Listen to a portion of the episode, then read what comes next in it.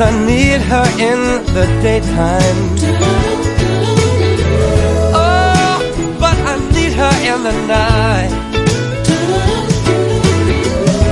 Yes, I wanna throw my arms around her. Kiss her, hug, kiss her, hug goodbye.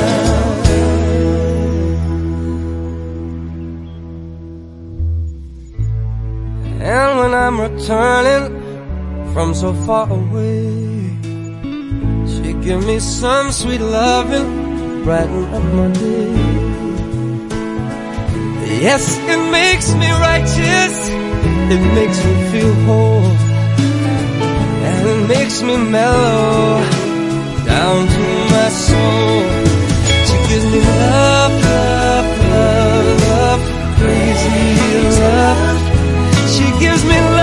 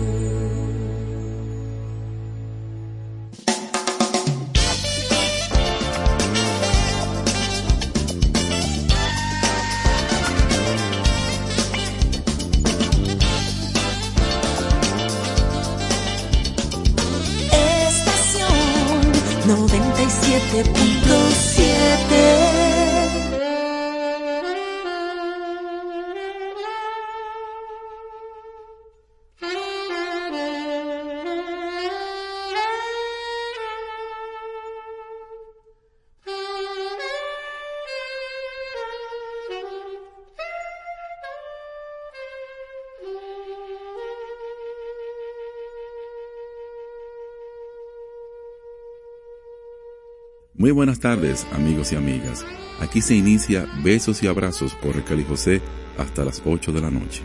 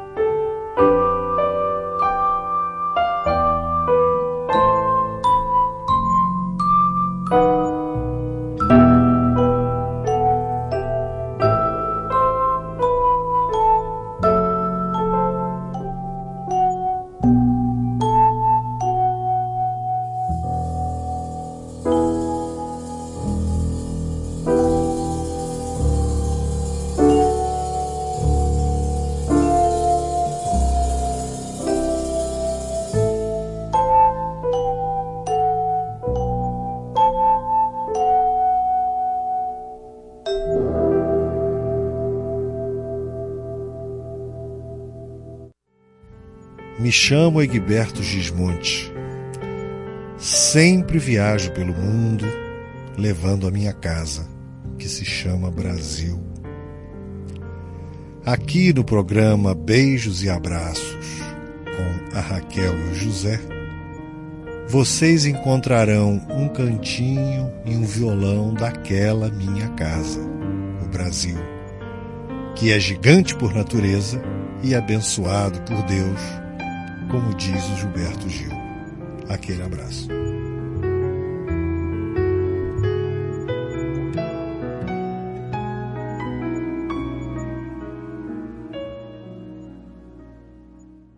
Bueno, José, buenas tardes oyentes.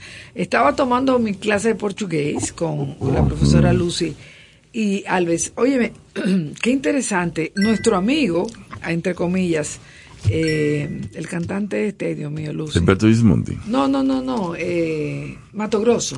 Ney Mato Grosso. Tiene 82 años de edad. Y yo quiero que tú lo veas. Ella me puso un video de él. No, de un concierto ahora en el 23. Ese señor eh, eléctrico.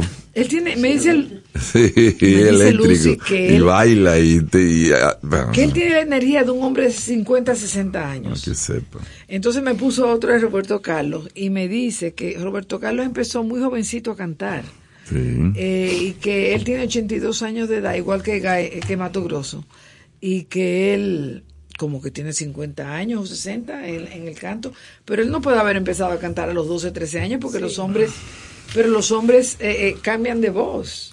Bueno, pero hay, el que- hay unos que cambian de voz, otros que no cambian de voz. O claro que sí, todos los hombres cambian de voz, ¿eh? No, pero- Cuando desarrollan, claro que sí, por Dios. Bueno, pero está bien. Cuando ya tiene la que es, esa no cambia tanto. Algunas personas sí le cambian mucho. Pero ya eso depende. Ella dice eso mismo, que la voz de él hoy es bastante similar a la de siempre. Yo pensaba que era con el físico, porque el físico tú sabes que se hace su truco. Sí, unos truquitos. se hace su, su magia ahí. Sí. Gracias a Dios por la magia. Sobre todo en Brasil, que las mujeres son, ya tú sabes. Eso le dije yo, que allá en Brasil él podía hacer cualquier cosa. Sí. Bueno, bu- buenas ¿Y- tardes. ¿Y, qué aprendiste de portugués? Bueno, estamos en el imperativo. Falar. Bueno, pero es más o menos igual. ah, exactamente. Eso- eso, los que terminan en AR cambian a E. Y los que terminan en ER cambian a A. Ja, ja. Fala, fala, garoto. Fala. Fala, garoto. Eh, Falemos. eh, ese, ese se llama un, un- programa. Falam. Fala, garoto. Fala, garoto. Pero bueno, mira, tú sabes que estaba conversando con eh, Diógenes Céspedes, está escribiendo unos artículos sobre que han salido en, sobre a Juan Antonio Alix, Ah, sí. que son tres obras que ha publicado Andrés Blanco, las ha recopilado, Sí. el Archivo General de la Nación, y han sido las las ediciones más completas que se han hecho de este, de este bardo eh, mm, mocano santiaguero. Y él, Balaguer ya había hecho un- una, una, una edición ¿eh? con un prólogo. Varias personas también lo han hecho, pero esta es la más completa. Y él está discutiendo sobre el cibaeño. El cibaeño. Le dije, bueno, mira, el cibaeño es bien, bien interesante porque, porque en el Cibao y no, y no en, en Santo Domingo, no en el este, no en el sur. Le dije, mira, para yo poder aprender el portugués así, como que me di cuenta de que si yo hablaba como cibaeño, como que lo iba a aprender. Y efectivamente, me da, me da la impresión que estoy hablando como cibaeño. Você vai, es ahí en todas partes. Eh, es ahí, y- entonces fíjate, donde, donde nosotros tenemos y ellos entonces le eliminan el movimiento, movimiento. Pero donde nosotros no tenemos y ellos meten la I. Oye, eso. Eh, Madera, madeira. Pero que Y ahí entonces ella dice, bueno acá. tips. Eh, sí, entonces ella dice, ah, no, pero voy a hablar como cibaeño. Y claro, en algunas palabras son terribles porque, por ejemplo, la palabra gobierno, Con B corta. con B Y en corta, español es y la palabra palabra es con B corta. Y tú te imaginas que tú escribes la palabra palabra con B corta. Y eso me pasaba al principio. Entonces yo le, yo le advertí a la gente, mire amigo, eh, yo estoy con el portugués, ya ustedes saben, Atravesado. atravesado, así es que me perdonan cualquier cosa. Pero definitivamente, ese portugués, ese, ese, esa I aquí, tiene que ver con los portugueses, tiene que ver con eh, con los portugueses. Aquí ven, aquí ven tantos portugueses entre 1580 y 1620. En ese entonces el gobierno de España y Portugal fue uno solo. Lo unificó Felipe II. Y entonces todos los portugueses podían venir a la América como si fueran españoles. De ahí que muchos se sentaron en Brasil como súbditos españoles y cuando terminó la alianza, la, la, unidad, en 1640, ya ellos se habían expandido y por eso es que Brasil tiene todos esos territorios. Después no se lo pudieron quitar, pero eran portugueses eh, bajo la ciudadanía española que se, se fueron expandiendo. Aquí habían tantos portugueses, sobre todo trabajando en, en, el, en el azúcar, aquí en la ciudad de Santo Domingo también como, como consignatarios o comerciantes del azúcar, factores, le llamaban factores, que un autor le llamó que Santo Domingo parecía Portugal. No. Eh, la isla parecía Portugal y Santo Domingo parecía Lisboa. Tantos portugueses. Si tú te vas por ahí, por la zona de, estamos hablando de Vallaguana, es decir, desde que tú sales de Vallaguana, ahí hay una serie de, de toponimias bien portuguesas, como Maluco, eh, Corcovado, eso, eso, no es español, eso, eso es, aunque yo creo que sí es español, pero el Cristo de Corcovado, allá fue que yo escuché esa palabra. Y hay una serie de, de palabras. Y ese arcaísmo de ese, del español dominicano, oye, recuerda mucho al portugués. Porque también cuando uno habla portugués, como que como que uno está hablando una cosa como medio atrasada, ¿te entiendes? Como medio, bonita, pero también como vieja, antigua. Sí. ¿Eh? No es así, Tomás. Es una cosa antigua. Entonces, por eso que te digo que el portugués, si tú quieres aprenderlo, tú tienes que, tú tienes que invertirlo con el español. Y olvidarte del español. En el sentido Al de que. contrario, yo creo que sí. No, no, no, en el sentido de que trata de hablar mal el, el español, eso es lo que te digo. Trata de ama- hablar mal el español y vas a ver. Y, y nada, eh, y pronunciar tu fe, esa fe también hay que pronunciarla porque si no, y, y ser un poco, el gesto ayuda mucho, Ah, sí, claro. eh, las manos, los ojos, Todos los idiomas. en todos los idiomas, entonces, eso es todo. Este, Tu bene, me, me, mio marito, muito obrigada. Marito. Es italiano. No, no. ¿Cómo se dice marido en? Marido, marido. En portugués. Eh, Marido. la diferencia entre esposo y marido es que tú y yo somos maridos, pero si tú y yo conviviéramos sin casarnos, esos son los esposos. Ok. Esos son los esposos. Conviven sin casarse. que es muy. al revés al que es muy. Claro que al revés, que es muy, muy, muy común en Brasil. Muy común. Es más, yo creo que esa, esa es la. Hay más, más esposos que maridos. Claro que sí. Y los, y los maridos ya están en vía de disolución. Recuérdate la película No, no culpes al río, ¿eh? Sí. con Michael, Michael Caine. Los dos se fueron, una pareja se fue a pasar la nube de miel a Río Janeiro y uno terminó con otra mujer y otro terminó con otro hombre. Sí, hombre, pero eso es un disparate. Pero bueno, pero no culpes a Río. bueno, nada, pues que te vaya bien con tu portugués. Ah, obrigada. Nada, amigos, amigas, continuamos.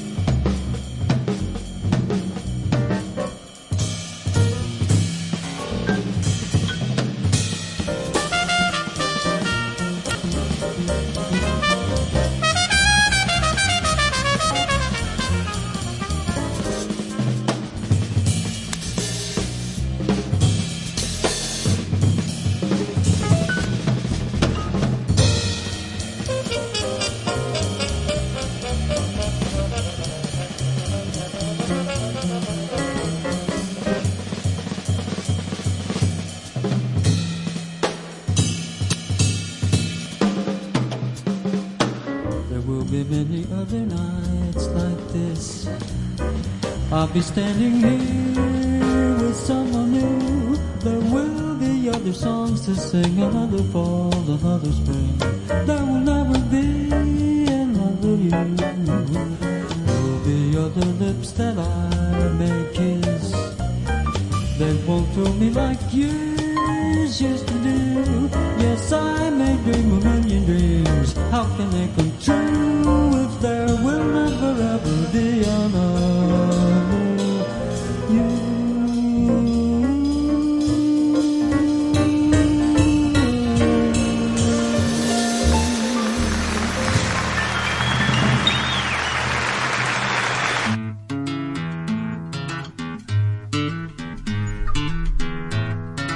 Amigos, les habla Horacio Laguna, el trovador argentino, para invitarlos a escuchar a Raquel y José en su programa Besos y Abrazos.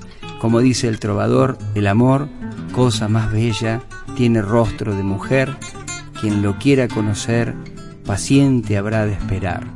A veces suele llegar, pero lo hace sin saber.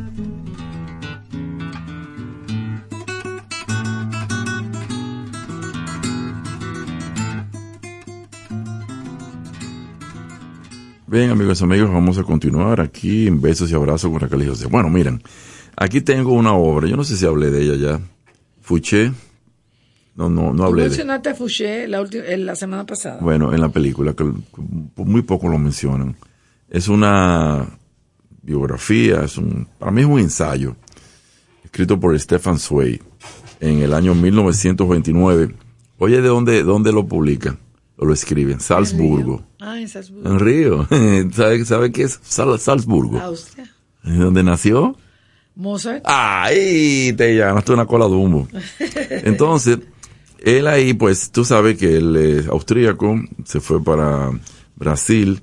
Cuando él vio que Alemania traspasó la frontera y ocupó a Austria, su país, y lo peor, lo más duro fue cuando él vio que los austríacos, que son medio alemanes, Sí. ¿Mm? Pues le dieron la bienvenida. Y ahí no aguantó eso. ¡pap! Y allá estaba en Río de Janeiro, en Petrópolis, ¡pap! Sí. y acabó con su vida. Fuimos a su casa. sí. Acabó con su vida, no aguantó eso. Pero yo he preguntado a varios amigos que han leído algo de él. ¿por qué no le dieron el premio Nobel? ¿Por qué no le dieron el premio Nobel? No solamente por esta novela, sino también por María. María Antonieta, la, la, vi- la vida íntima de una mujer, 24 horas. Son cosas. El por qué Napoleón no ganó, no, no ganó la guerra de Waterloo. Simplemente porque un general, que aquí está el nombre, él se quedó esperando la orden de Napoleón. Y, y los generales saben que no siempre tienen que cumplir órdenes, sino ellos las dan. Ellos tienen que tomar la iniciativa, porque la, la realidad que te dice, oye, eh, tú no puedes quedarte ahí, tú tienes que hacer algo, aunque, te- aunque fracases.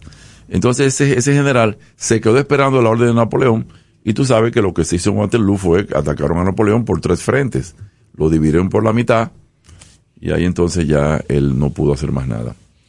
Entonces, este señor escribe esta novela, esta, esta biografía, con el título, oye, oye, oye qué interesante, biografía de un hombre político. Y el editor español le tituló El genio tenebroso. ¿Cuál es la diferencia? Bueno, no sé, pero de genio tenebroso a, a- No deja de ser las dos cosas. Pero Stefan Zweig está tratando de hacer un análisis de la eh, un análisis social del personaje político. Pero ya que él es un, ju- un juicio de valor, Exactamente. eh, eh, que es un tipo tenebroso. Entonces, este señor pudo sobrevivir a todas las crisis de la de, de la Revolución Francesa. Como te digo, fue jacobino, revolucionario. Eh, él comenzó siendo cura. Después se hizo anticura. Fue el que agarró todas las iglesias, y la- ya tú sabes. Eh, fue jacobino. Fue primero girondino, después fue jacobino. Y después de, de Jacobino, se dio cuenta de que en la revolución habían, se habían desatado unas, unas bandas en los campos, sobre todo, de asaltantes y de, anarquía, entonces ahí lo hacen jefe de la policía, ministro del Interior y de la policía, y ahí pone el orden. Es el que, junto con Barras y con Sieyé, le da la recomendación de dar un golpe de Estado termidor, se llama nueve termidor, a la Revolución Francesa, a la Convención, y ahí viene el directorio. Eran cinco directores. Y también es el que recomienda a Napoleón, cuando regresa de Egipto, eso lo viste en la película, dar un golpe de Estado e imponer el consulado. Entonces, él es que propone también a- al señor Napoleón que no podía quedarse simplemente con esa república o esos gobiernos que había que buscar la alternativa, no, hágase emperador o rey, se hace emperador. Y ahí entonces, siendo emperador, ya Napoleón dice, no, este señor es muy peligroso, voy a tratar de quitármelo del medio. ¿Y qué va?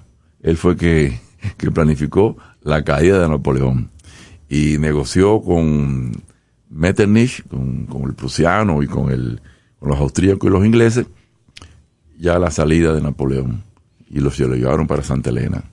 Y ahí entonces se hizo otra vez monárquico con Luis XVIII. ¿Por qué te cuento todo esto? Te cuento todo esto. Te, cuento todo esto porque Balaguer, que era familia de Fouché, ¿eh? no, que son familia, que son familia. Precisamente Fouché se tuvo que meter a, a jacobinos revolucionarios porque perdió todas sus propiedades que la tenía aquí invertida en San Domingo francés, en el, en el actual Haití. No, no, que son familia. No.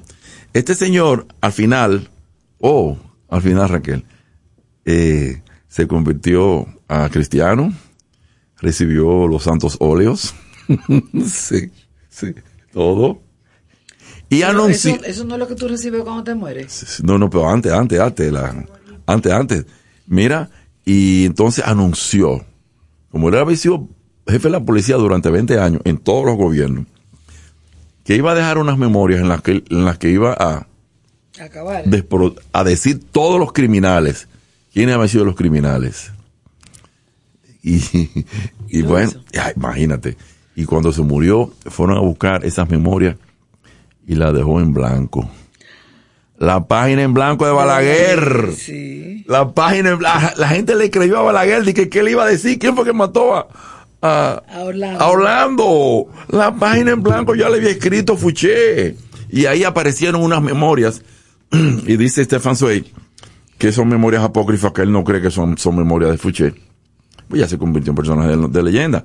Él lo que sí hizo fue, él lo que sí escribió fue eh, Anónimo, un trabajo llamado Observaciones de un contemporáneo sobre el, duco, el duque de Otranto. Era él. Él mismo se escribió una apología sin el nombre de él. Entonces, ¿cómo termina este? Para que tú veas, porque uno no puede frente a este tipo, ah, qué oportunista. Ay, ¿qué tú crees con la, que, que es la política? Es el reino de la oportunidad y del oportunismo. No me vengan, a mí no me venga de que, de que, que la Una política, ciencia. no, de que, dijo el patricio, de que la, la, la política es la más noble de la ciencia. ¿Y dónde será eso, eh? Ni, ni en la Universidad Autónoma de Santo Domingo, por Dios. Entonces, oye esto. Y finalmente terminó diciendo que fue el más excepcional de los hombres políticos. Esto es un análisis de la sociedad. Esto lo que demuestra es que tú y yo y, y Balaguer y, todo el mundo tiene de fuché mucho. Oye, que si quieren, si queremos sobrevivir, la sociedad nos obliga a ser como Fuché. Ese señor callaba, esperaba, eh, siempre fue muy maltratado, eh, esperaba con calma, decía que el tiempo era el que le iba a decir cuándo actuaba. Y, y para contarte solamente una ya para terminar. Saben que se debatió, agarraron al rey, al rey Luis XIV. Se trató de fugar y lo agarraron. Bueno, una pena, por unas botas. Era un campesino y tenía unos flushing. ¿Entiendes? Un poco exagerado. Vean que como un campesino tiene unos flushing. Por acá no, papá, tú eres un campesino, ven, lo agarraron. Entonces lo mandan. Eh, ya lo sacaron, lo habían sacado de Versalles, lo habían enviado para las Tullerías, de la Tullería lo, lo habían llevado al Temple, que es un otro edificio, y entonces eh, lo estaban ya juzgando. Ya eso, pero no tanto eso, sino es que los, los países que tenían eh, monarquía, incluyendo que familias de los, de los de los de Austria, los borbónicos, los Austria, entonces ellos se dedicaron a cercar a Francia y a invadirla. Y eso provocó, ya tú sabes, que es por el rey, entonces vamos a juzgar. Lo juzgaron y, y la primera convención era girondina, era, era conservadora de la Gironda. Entonces estaba Fouché ahí, que es miembro de la convención, y está viendo quién tiene mayoría, los girondinos. Entonces dijo, no, el día anterior hay que, hay que perdonarle la vida al rey. El rey no es culpable de nada de esto. Es un ser humano. Podemos convivir con un sistema inglés, que es una república con una constitución y un rey. No hay problema. Hay que perdonarle la vida a ese ser humano. Porque los girondinos eran mayoría. Al otro día, cuando se fue a votar, si ya iba a ser muerte o qué, entonces él vio que los jacobinos, que se subían arriba en la montaña, y también se ponían a la izquierda, de ahí que viene izquierda y derecha, entonces se dio cuenta que los jacobinos eran mayoría, y cuando le tocó hablar dijo, la muerte, solamente merece la muerte. Eso es, eso es Fouché. Dios, qué bueno, ¿eh? Bueno, coge ahí. Qué amoroso. Música, maestro.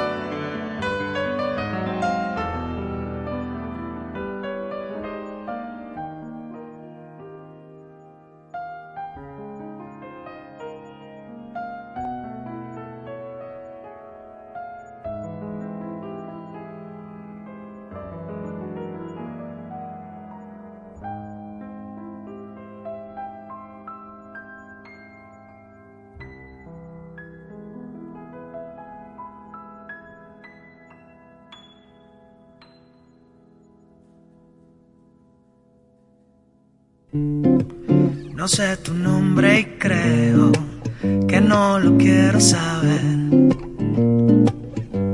No me importa quién tú seas, en ti sentí la marea.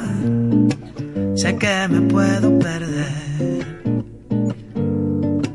Hola a todos, mi nombre es Fernando Madera y quiero invitarlos a que escuchen Besos y Abrazos con Raquel y José de lunes a viernes de 6 a 8 de la noche por aquí por esta estación. Thank you.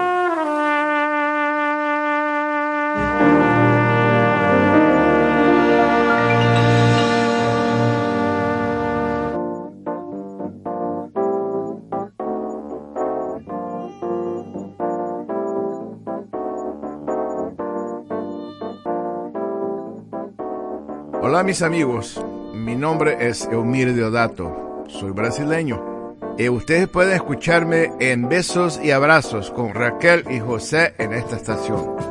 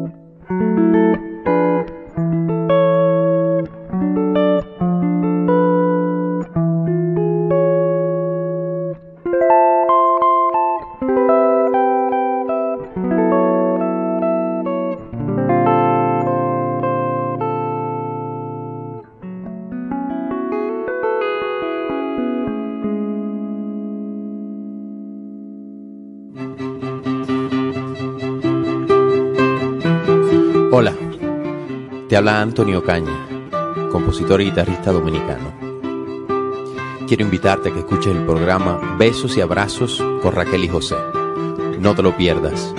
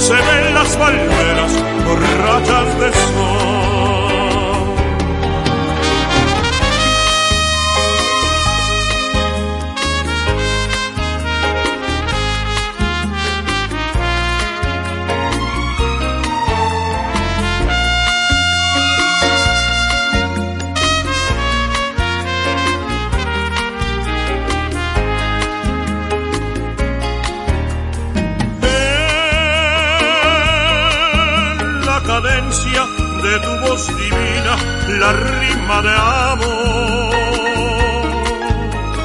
Y en tus ojeras se ven las palmeras borrachas del sol.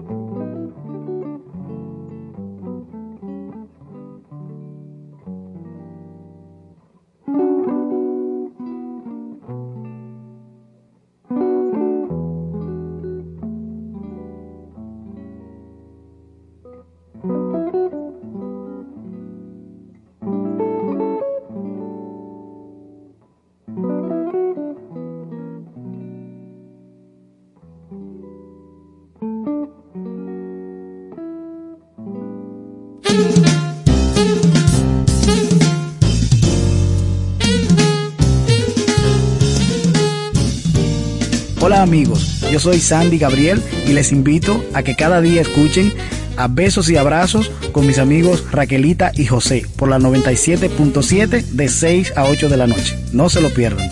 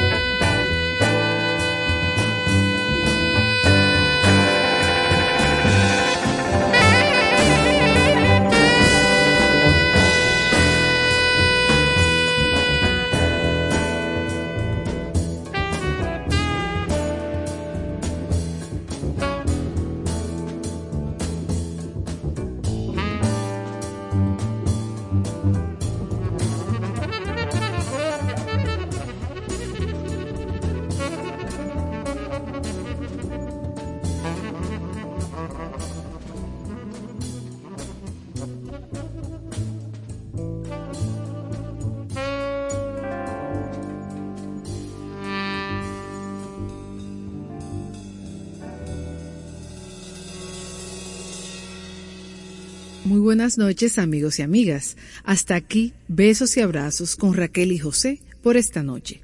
Gracias por su sintonía. Estación 97.7